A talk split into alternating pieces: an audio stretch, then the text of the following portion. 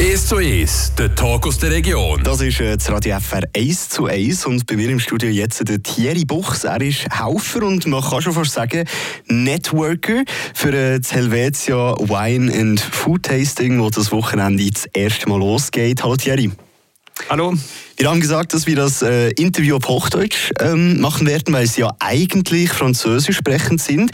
Sie reden aber relativ gut Deutsch. Woher können Sie Deutsch? Dankeschön. Ich war am Anfang der Woche in der Armee in Thun. So. Ich, habe, ich habe eine Wiederholung gehabt. So. war kurz. Ich bin seit zehn Jahren in die Industriewelt zur äh, Messtechnik und ich habe immer für deutsche, deutsche, ähm, deutsche Firmen gearbeitet. So, ja. Wir kommen auf jeden Fall gut zurecht. Jetzt ähm, das Wochenende, das das allererste Mal Wine and Food äh, Tasting. Wie kann ich mir das vorstellen? Das ist eine Halle und da kann ich probieren, bis ich umfalle. Oder wie? Na, der, der, Ziel ist, dass jede kleine, kleine Keller oder äh, kleine Weinzerine äh, eine kleine Werbung macht, so seine neue Wein oder neue Geschmack oder so. Ähm, ja, es ist eine Probe, ein Tasting, aber nicht zu trinken, aber zu kennenlernen. Ähm, jeder Besucher hat einen ja, äh, menschlichen Kontakt mit der Producer, mit äh, der Hersteller. So ist nicht nur ein äh, Getränkemesse, aber ist eine Menschenmesse, finde ich. Eine menschliche Messe, Wine and Food. Man sollte ja Alkohol möglichst nicht auf leerem Magen äh, trinken. Das heißt, man kann auch essen. Ja, stimmt. Ähm, wir haben andere Hersteller, die ja, Metzgerei zum Beispiel oder Käserei oder Honig oder andere Produkte, die gute oder schöne Kompliment mit der Wein sind. So ist eine Tischmesse nicht am meisten auf der Wein fokussiert, aber auch auf äh, einige andere Produkte, die in der Nähe sind. Ja. Sie sind relativ ähm, spät zu dem ganzen ähm, Event zugestoßen. Vor sechs Wochen haben Sie angefangen, äh, damit zu helfen. Können Sie uns erklären, wie wählen Sie die verschiedenen Aussteller aus? Also was gibt es da für Kriterien, damit man bei Ihnen äh, den Wein degustieren lassen kann? Einige, einige Leute, der Verein arbeitet schon in diesem Betrieb, so äh, Weinverkäufer und so weiter. So. Sie haben schon diese Kontakte mit ihren Kunden oder äh, äh, Hersteller gehabt und diese Werbung gemacht. Aber es ist auf es ist eine Messe auf der ganzen Schweiz fokussiert, so nicht nur auf unsere Kanton oder so. So ähm, Sie haben ein wenig Hilfe für äh, einige Regionen äh, gebracht. So hat der Verein mir gefragt, ja, hast du ein wenig Zeit, uns zu helfen und äh, neue, neue Keller zu finden und so weiter. So habe ich ja, der Zug äh, genommen und probiere ich ja eine Hilfe oder neue Kontakte zu bauen, zu finden. Und äh, durch meine Hobbys habe ich auch einige, einige Hersteller kennengelernt. So hat das so geklappt, ja. Ein spezielles Hobby. Also während äh, Corona haben Sie eine Plattform aufgebaut, auf der man eigentlich virtuell Wein degustieren äh, kann. So haben Sie es äh, mir vorhin äh, beschrieben. Erzählen Sie mal, Wein ist schon immer eine Leidenschaft äh, für Sie gewesen. Ja, die Geschichte war am ersten wie eine, eine kleine Hersteller oder eine kleine Keller äh, Werbung machen und etwas mit, ja, wegen der Corona oder äh, in dieser komischen Periode habe ich bemerkt, es könnte cool, Keller zu, zu besuchen, aber äh, in Gleichzeit zu Hause zu bleiben. So habe ich einige Clips oder Videos gemacht am Anfang, um die, ja, diese menschliche Brücke zu bauen äh, zwischen der, der Kunde, der Trinker ja, und der Hersteller.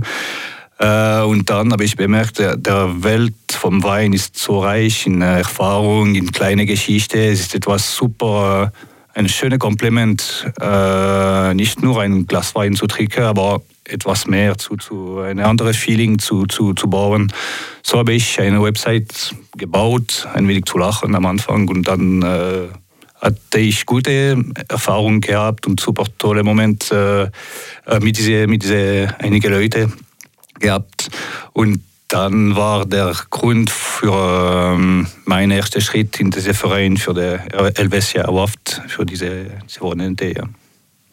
Und mit dieser Plattform haben Sie sich eben Ihr Netzwerk erweitert. Sie haben Kontakte bekommen zu verschiedensten äh, Herstellern und eben Weinkellern. Und das hat Ihnen auch geholfen jetzt äh, für das äh, Helvetia Food and White Tasting, um da noch etwas mehr ähm, Leute zu finden, die da ihre Ausstellung machen wollen. Wie sieht das aus, wenn ich jetzt nicht so gerne Wein habe? Ist diese Exposition auch etwas für mich? Kann ich da, ich sag mal, vom Essen her gleich viel profitieren wie vom Wein? Nein, nein, nein, nein. So, ja, die Messe ist auf der Wein fokussiert und dann gibt es ein Parallel mit äh, einigen anderen Herstellern wie äh, Metzgerei, Käse und so weiter, aber ist nicht der, der Grund oder der, der Großteil von unserer Messe. Ist klar auf der Wein fokussiert so. Ähm, Klar gibt es auch einige, äh, einige Erfahrungen zu, zu, zu kennenlernen oder so mit den Leuten, mit den Herstellern und so weiter. Aber ja, wenn sie keinen Wein trinken oder äh, magen, wird es ein wenig langweilig. Ja. Und alle Weinliebhaberinnen und Liebhaber da draußen unbedingt äh, dranbleiben. In wenigen Minuten geht sie weiter. Dann erfahren wir, wie man den überhaupt richtig degustiert und was da aktuell abgeht bei den Aufbauarbeiten von dem Helvetia Wine Food Tasting. Bleibt dran, jetzt gibt es ein bisschen Musik für euch auf die Ohren.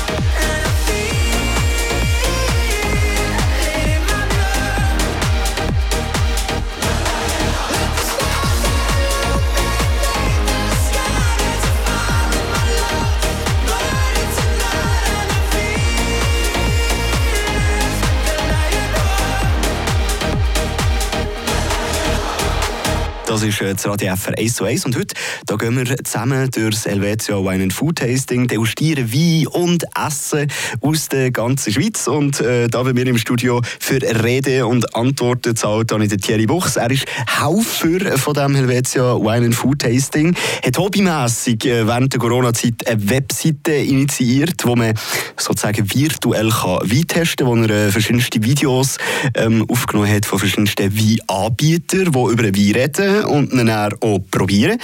Und er wird mir jetzt hoffentlich können erklären wie dass man überhaupt Wein richtig degustiert. Mit 24 habe ich da mehr Ahnung von Bier als äh, von Wein. Vielleicht kann er mir da helfen. Thierry, schön äh, sind Sie immer noch da. Hallo Joel, merci. Kein Problem. Jetzt habe ich gerade gesagt, bei Bier kenne ich mich besser aus als mit Wein. Wie probiert man Wein richtig für eine Person, die keine Ahnung hat? So, mit 43 habe ich die gleichen Probleme wie du, kein Thema.